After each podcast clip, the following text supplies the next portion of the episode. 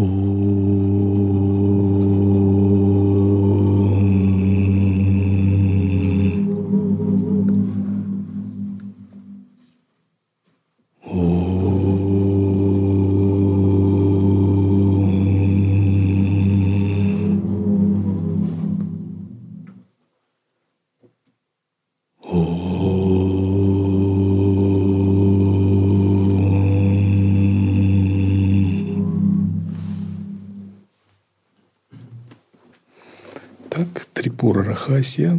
Махатмьяканда.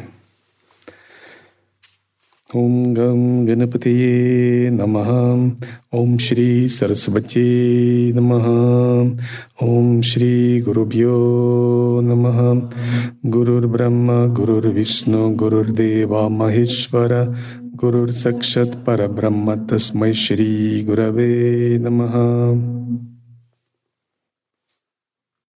Глава 51.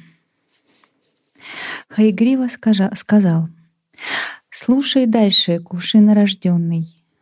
Изгнанные им, все несчастные бессмертные долгое время скитались по лесам, горам, пещерам, берегам рек, в страхе перед дайтями, стараясь быть незамеченными ими.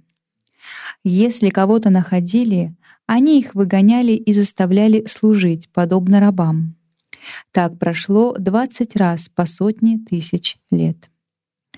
Однажды где-то царь богов увидел гуру Ангироса.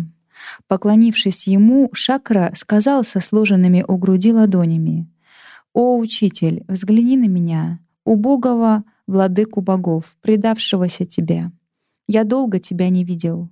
Окажи милость мне, твоему ученику". Я не могу больше терпеть такие лишения, о великий. В прошлом на мои молитвы ко мне явился сам Витхи и сказал: Слушай, о владыка богов, не время сопротивляться, потерпи некоторое время. Ничто не может быть достигнуто в неподходящее время. Что это за ситуация, когда боги скитаются по лесам, и Индра такой изможденный, худой, из-за того, что их притесняют, дайте. Да. Ом. Ом. Э, Гуруджи, наверное, когда желания притесняют, как бы наши боги, верхние чакры отключаются, и как бы ты вроде бы понимаешь, что как бы не надо, но они тебя как бы теснят. Это мягко говоря. Да, ситуация, когда Индра с богами скитается по лесам, изгнанные из своих мест, а правят дайте, означает эгоистичные энергии тамаса, раджаса, энергии ахамкара, энергии мирских желаний овладевают Вселенной кшудра брахманды, нашего тела, речи и ума. И чистое качество, сатвичное качество, способности, творческие божественные силы ослабевают, и они вытеснены на периферию. И Индра ослабленный – это означает, он сила ума ослаблена. Бывает, у нас есть чистый, сильный, волевой, позитивный, ясный ум. А бывает такой вялый, ленивый, тупой, инертный, малосознательный, некреативный, шаблонный. Потому что в нем мало света сатвы, его подавили дайте разных карм, желаний, эго. И вот такой ум, скитающийся неудовлетворенный Индра, пришел к Брихаспати. Брихаспати – это принцип гуру, гуру татва. Это будхи, пуруша татва и высшая татва, олицетворяющая атман, шиву. Жаловаться на то, что он вот так ослабел, притесняемый дайтями. После этого бесчисленное множество лет прошло, составляющая юги. И я нисколько не вижу подходящего времени, приносящего счастье. Взгляни на меня, грязного, бедного, исхудавшего, всего боящегося. Это терновая роща, небесный сад Нандана и зал собраний Судхарма, пищащий гнус, поющие гандхаровы. И здесь А Индра делится с чистым видением, но наоборот. Он вспоминает, как у него было, дворцы, гандхарвы поющие, и говорит, вот сейчас я вижу мушек, лес, там пни, и для меня это моя чистая страна и мандала. Но если вы поразмышляете, вы поймете, какой должен быть ход мыслей для практики чистого видения. Только надо наоборот. Воронье – ораторы, птицы – барды, пламя костра – танцующие апсары, рампха и другие. Камень — постель моя, куст — одеяло, вой шакалов — звуки мантр, цапли — собрание мое, пыль земли, земли — мои украшения, опахала ветви деревьев, качаемые ветром. Такова моя горькая доля. Так сказав, он упал без чувств. Будучи невозмутимым, гуру, видя, как быстро Индра ум потерял и чувства лишился, преисполнился сострадания и, приведя в чувство владыку бессмертных, Ангирес такую речь сказал. «Слушай, о бык среди богов, мудрые никогда не скорбят. В бедах они радуются и уравновешены в удачах. Праведные не меняются и с легкостью переносят беды. Победив уныние, великие люди с терпением ожидают, когда наступят благие времена. Праведные не меняются и с легкостью переносят беды. Почему они не меняются?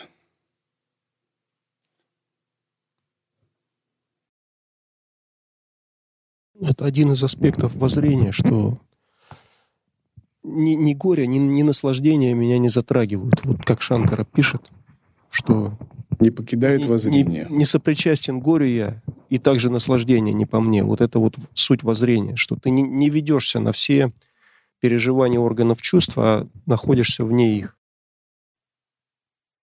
Да. Ом, наверное, их счастье не зависит от внешних э, обстоятельств. У них много сатвы, и они как бы самодостаточны из-за этого. Им ничего не надо, как бы. Внешне просто как театр для них, наверное. Так, Омкар.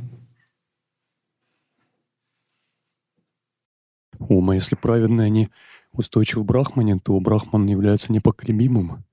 Соответственно, их сознание тоже непоколебимое и неустойчивое.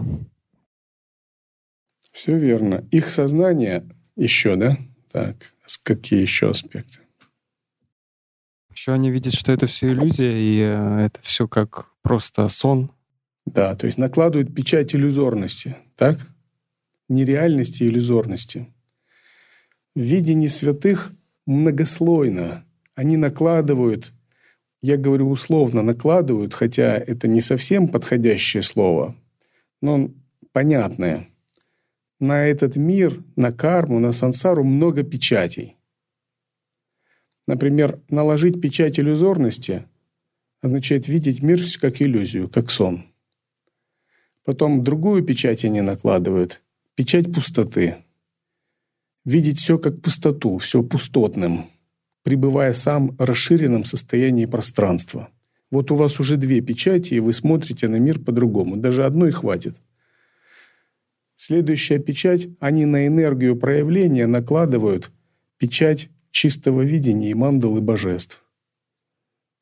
То есть все, что не происходит, игра, проявление божеств и мандалы чистого видения. Все изначально чисто, никакой кармы, никаких э, нечистых элементов. В мандале чистых божеств не найти даже тени, гря... тени грязи. Затем наиболее продвинутые из них еще накладывают еще другие печати. Печать светоносности, то есть распознавание света. Мир состоит из света. Об этом даже ученые в квантовой физике доказали еще в середине прошлого века. То есть ученые имеют такое же воззрение, как воззрение святых в йоговой сиштхе. Печать светоносности означает распознавать, что реальность в, своей, в своем корне исходит из изначального света Брахмана. Пракаша. Следующая печать, которую они наложили, печать единого вкуса – если все иллюзорно, пустотно, чисто и светоносно, то все из одной субстанции. Значит, нечего принимать и нечего отвергать, а надо смотреть на все равностно. И еще одна печать наложения единого вкуса. Еще печать – все едино с умом. Раз все равностно, пустотно и иллюзорно, значит, оно нераздельно с моим сознанием. Все, что происходит, это есть мое сознание.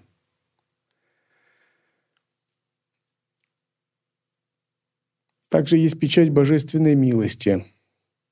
Когда все пустотно, иллюзорно, чисто и нераздельно с моим умом, то свойство Ишвары всегда излучать благодать. И эта печать, естественно, наделяет благодатью.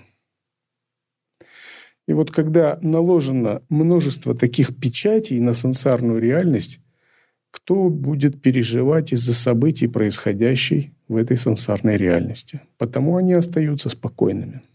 Да? Ом Гурджи, наверное, еще некоторые из них, э, у которых много спокойствия и бесстрастия, они осознают пятеричное творение. И, и у них под контролем вот эти силы кичари, бучари, их, они их э, осознают быстро, и как бы они их не подавляют, их э, сознание. Верно. Кончуки проникают в умы и тела живых существ. Именно поэтому живые существа смертны и ограничены. Но в умы джняни, садху и святых кончуки проникают, но уже не так сильно и медленно. И не с такой силой контролируют сознание. В умы джняни и ситхов они проникают еще меньше. В умы великих богов еще они вообще не проникают. И те, кто перешел в шутхатфа и достиг освобождения, они вообще не проникают в их сознание. То есть кончуки контролируются. Для сакала существ, живущих в нечистых измерениях, кончуки не контролируются. Итак, поскольку святые воспринимают мир через наложение всех этих печатей, их не затрагивают горе и страдания. Поэтому мы всегда должны проверять, а наложились ли эти печати у меня, удается ли мне накладывать эти печати. И это не то, что вы берете и по очереди так думаете, так вот сейчас печать пустоты, оп, все пусто, пропечатал. А сейчас печать иллюзорности, штамп, все иллюзия. Это же не так происходит. Это происходит естественно в процессе созерцания. Эти печати вами открываются как уже существующие, даже вам не надо прилагать сильно много усилий. Хотя практика созерцания в лай-йоге 12 санкальп – это не что иное, как работа с этими печатями. Поэтому, когда вы чувствуете, что возникают страдания, проблемы, совет такой – проверьте печати. Все хорошо с печатями. Они наложены, они держатся или они сорваны. Вот когда вы отождествились с реальностью, это значит, у вас сорвана печать иллюзорности. Вот она держалась, держалась, вы были отрешены. Все иллюзия, сон, а потом что-то произошло, и вот такое проникло в вашу душу, и уже самосвобождения нет. Это значит, сорвана печать иллюзорности. А когда вы потеряли воззрение и отождествились в поведении с двойственностью – Ушла пустотность, переживание пустотности, пространственности. Это значит, печать пустоты сорвана. А когда вы омрачились чьими-то словами, чьим-то поведением, какими-то своими мыслями, и нечистота какая-то закралась, это значит сорвана печать чистого видения. А когда вы слишком так грубо поверили в грубую материальность, хотя у вас даже опыт был света в медитации – но вот снова мир свернулся в угрожающую трехмерную голограмму материальную из, не, из такой э, нелокального всеприсутствия в грубую материальность все сгустилось. Значит, печать светоносности утеряна, сорвана. И вот надо печати проверять и восстанавливать. Вопрос? Гуржи, ну это еще дополнение. То есть э, к тому, что мы сказали, как бы более такой глубокий, ну, в смысле, в общем, я хочу еще добавить, что э, тот человек, не беспокоится, потому что он, э, его мудрости достаточно, чтобы видеть выход из любой ситуации.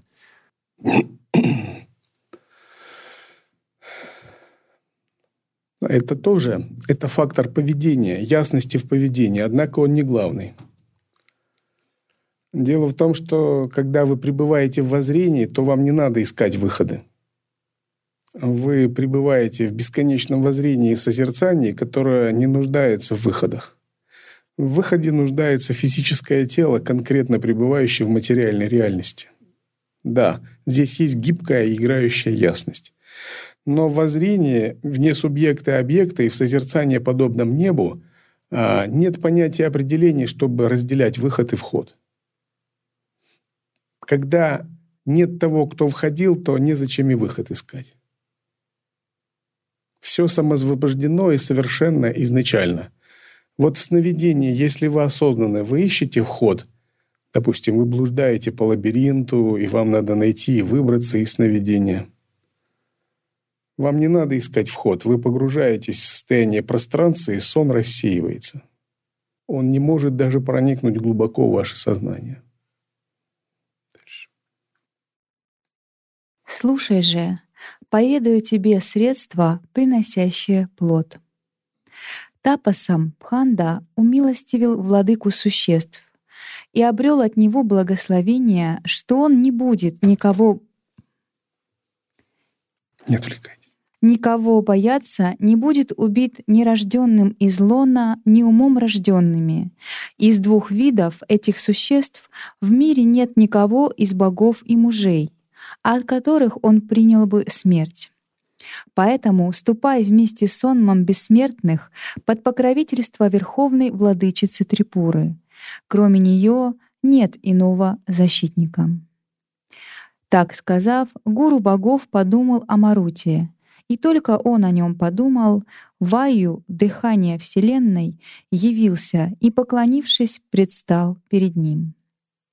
К нему владыка речи так обратился. «Слушай, Марута, речь мою. Ты вездесущий, великосильный, дыхание всех живущих. Отнеси шакру на вершины Гималайских гор по небесному пути, а затем быстро доставь обратно, а также других богов, Паваку и прочих, но так, чтобы полчища дайтев не заметили этого. Там они обретут предмет всех своих устремлений. Сказав «Ом», Ваю мгновенно доставил богов всех вместе на вершину Гималаев, Шакру и прочих бессмертных. Затем, когда он их доставил, благие владыки решили, что их намерения стали известны Пхандасури, и нет пути, кроме верховной владычицы Трипуры. Вот верховная владычица богиня Трипура, она и олицетворяет эти созерцательные печати. Печать иллюзорности, печать игры, печать пустотности, печать светоносности, печать чистоты, печать единого вкуса, печать состояния, все едино с умом. Все эти печати она несет в себе как свою собственную энергию, она и является этой энергией, олицетворяющей все эти печати. Поэтому обращаться к Трипуре означает вспоминать все эти созерцательные печати, вспоминать дух воззрения и входить в естественное созерцание. Потому что Трипура — это богиня недвойственного видения. Так Витхи и другие стали созерцать верховную владычицу Трипуру, сдерживая чувства и дыхание. Так они пребывали в созерцании сто лет. Затем боги, посовещавшись ради умилостивления Трипуры, совершили Трипуре тантрическое жертвоприношение, совместно приготовив для великой жертвы подношения и мантры. В нем Брахма был брахманом, ачарьей — гуру Брихаспати. Жрецами-ритвиками стали Шива, Вишну и другие боги. В заключительный день при созерцании природы сознания гуру, созерцая высшую мать, поднес завершающее подношение в жертвенный огонь, образ сознания, горящий в жертвеннике. Тогда прославляемая с преданностью Мать трех миров явилась посреди богов изнутри огня сознания, горящего в середине жертвенной ямы. Во время завершающего подношения в жертвенной яме вспыхнул огонь высотой в одну яджану, необычайной яркости. В нем раздался громкий грохот, словно от расколотой горы и сотен громов, закладывающих уши. Затем перед взором бессмертных предстал ослепительный свет, словно десять миллионов молний вспыхнули одновременно. Возникший великий свет и оглушительный грохот ослепил богов, и они все в обмороке попадали на землю. Кроме гуру и Тримурти, они все попадали. В середине этого света явилась мать трех миров. Алая телом, как поток лучей восходящего солнца, подобная зигзагу молнии, с лицом лотосом, сияющая, как полная луна на блистающем стане, сияющая линиями красного кункума на темных ее волосах, украшенных драгоценными алмазами, сияющими, как звезды в небе. Пробор в ее волосах был подобен языку длинной змеи. Ее косы, волосы ее были покрыты кункумом алым. С мускусной точкой, сияющей на ее лбу, подобному перевернутой луне. Цветущее лотосное лицо ее было окружено кудрявыми прядями волос, подобно рою черных пчел. С парой глаз, подобных голубым лотосам в озере красоты ее лица, взглядом очаровывающая людей, подобная миллиону кандарб. Бросающая прекрасные взгляды, подобные миллионам волн молочного океана, с прекрасным носом, подобным главе среди бутонов чампака. Сверкающая рубинами зеркальных щек, с украшениями вокруг ушей, подобных лотосам в пруду, плавно качающихся в такт ее взглядов. С лебедеподобными жемчугами, украшающими мочки ее ушей, со стрелами блестящих косых взглядов, испускаемых из лука ушных украшений, губы ее, цветом подобные спелому гранатовому семени, оттеняли красным светом белоснежные зубы. Цветом тела ее было подобно тычинкам распустившегося красного лотоса. Ее зубы, подобные лепесткам жасмина, скрывались за чистыми кораллами губ. Губы ее были подобны кораллам в молочном океане ее улыбки. Ее сияющий подбородок был подобен рубиновой подставке для ее лотосного лика. Лотос шеи ее был украшен драгоценными ожерельями. Чаши ее грудей были подобны цветущим бутонам на драгоценных стеблях ее рук. Ее груди были подобны гроздьям цветов, на изливающейся рубиновой лиане стана. Пара ее грудей была подобна двум лебедям, прячущимся от света ее луноподобного лика. Тонкие красноватые ладони были подобны бутонам на извивающейся лиане стана. Пальцы ее были подобны росткам гибискуса на концах ее нежных рук держащая в четырех руках сияющая стрекала, лук, стрелы и петлю, с руками, украшенными браслетами, кольцами и цепочками. Сияющая жемчужными ожерельями, подобными стеблям ее лотосоподобного лика, две груди были подобны лотосам, окруженными тонкими линиями волосков. Ее пупок был подобен пруду, окруженными извивами волосков. Извивы волос вокруг пупка были подобны мху на ступеньках храмового пруда. Бедра ее были покрыты красными шелковыми драпировками. Изгиб ее талии поддерживал верхнюю часть ее тела. Блистающий звездами пояс покрывал ее талию, подобную небу. Бедра ее были прикрыты рубиновыми банановыми ветвями. Ее прекрасные икры были рубиновыми колчанами, а подъемы стоп вздымались, как панцири черепахи. Нежно звенящая ножными браслетами, с благословляющими стопами, подобными распустившемуся лотосу. С драгоценными свисающими браслетами, украшающими ее лотосные стопы, с лунноподобными ногтями на стопах, крадущими горячие молитвы. Пара ее стоп была подобна семейству наставника, следующего медленной изящной походкой. Пара ее стоп подобна ветвям древа желаний для пхакт, растущего на гоне мандара. Увидев ее, явившуюся такую, Брахма и прочие боги простерлись подобно палкам и воскликнули «Слава тебе, о Деви!».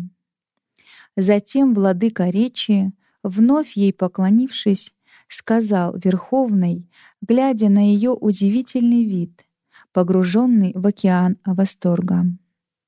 Держа две сложенные лотосные ладони над головой, сдерживая поток слез из его лотосных глаз, он прославил дрожащим голосом, преисполненным любви, изысканными стихами «Мать трех миров». Твое игривое проявление у меня нет сил описать. И что можно сказать мне о тебе? Это твое.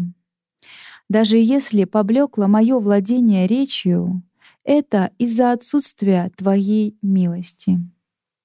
Я гуру богов и говорю как есть. Я, ты и это, все это есть ты, о мать. Нет для меня потери и обретения в воспевании тебя. Как для молочного океана нет разницы между сладостью вкуса и взбиваемыми волнами. Если есть здесь множественность различий, которая видится глупцами, как на поверхности зеркала многообразие проявлений, предстающее существующим, если даже эта божественная форма, которая видится нами иллюзорно, она явлена перед нами по Твоей милости.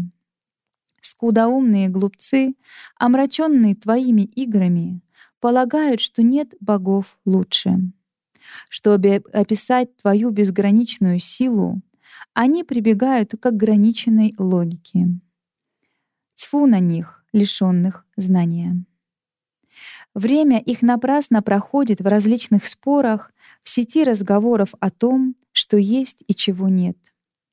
Но те, в чьих сердцах установилось хоть на мгновение понимание Тебя, у Мать мира, как силы сознания, те же удачливы. Йогины, лишенные стремления к чувственным объектам внутри себя, в своем атмане, как в чистом зеркале, наблюдают твою силу, находятся в состоянии высшего счастья. Они удачливы. Те, кто длительное время размышляет внутри о твоей сущности, являясь устойчивым в своем естественном состоянии, а затем созерцают твою сущность во внешних объектах, как высшую игру в тебе, те царственные йогины, достойные почитания. Я же, о Лалита, благодаря созерцанию твоих лотосных стоп осознал, что ты внутри и повсюду. Можно описать и созерцать лишь малость тебя, но не твою сущность, поэтому я склоняюсь перед тобой. Так, прославив богиню, учитель бессмертных простерся на земле, а витхи и прочие воплощенные гуны также прославили мать. Слава, слава тебе, о мать, проявляющаяся в творении, поддержании и растворении Вселенной в образе уравновешенного ума.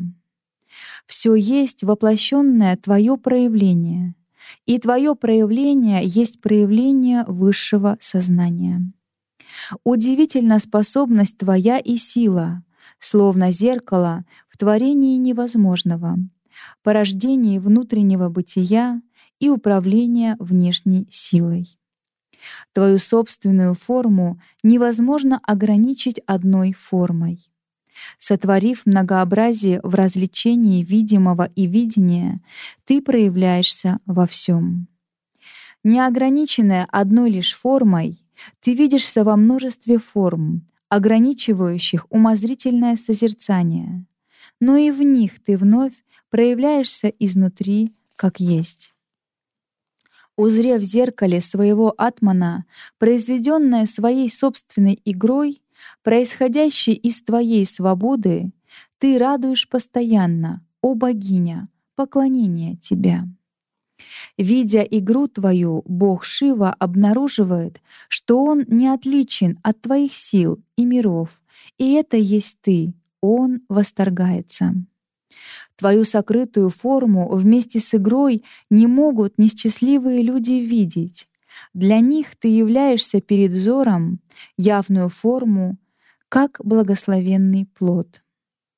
Мы снова склоняемся перед образом прекрасной Лолиты, цвета шафрана, с тяжелой грудью, увенчанной луной, держащей стрекала, лук, стрелы и петлю. Прославив ее, Брахма и другие боги простерлись у ее стоп. Затем Верховная Владычица сказала, «Дети мои, немедленно встаньте. Я пришла, чтобы убить вашего врага.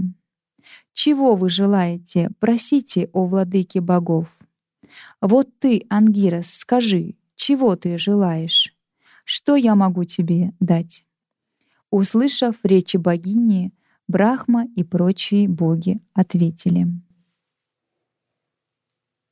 Так была проведена ягья, и сам Брахма в этой яге был жрецом, также Брихаспати, Шива, Вишну и другие боги проводили эту ягью. Так что богиня Трипура появилась в пламени жертвенной кунды, жертвенного костра, и вышла из него, сияя во всем великолепии, и заговорила с ними. Если мы хорошо проводим хому, ягью, божество начинает проявляться, материализовываться в пламени – и наши чистые качества, подкрепленные подношениями, они материализуются, и тогда санкальпа может быть проявлена, воплощена в виде благословения. Но поскольку проводили великие боги, они призвали саму Трипуру, которая явилась им зримо, воочию. Вопрос? Куджа Трипура — это, получается, вот Вимарша Шакти, энергия недвойственного осознавания. Правильно? Да, да. Энергия, которая содержит в себя Джняну, Ичху и Крию, трех богинь. Лакшми, Сарасвати и Парвати. Хаягрива продолжил. «Слушай...» «Да». Такова в Трипура Рахасии в Махатме Канди 51 глава. Маха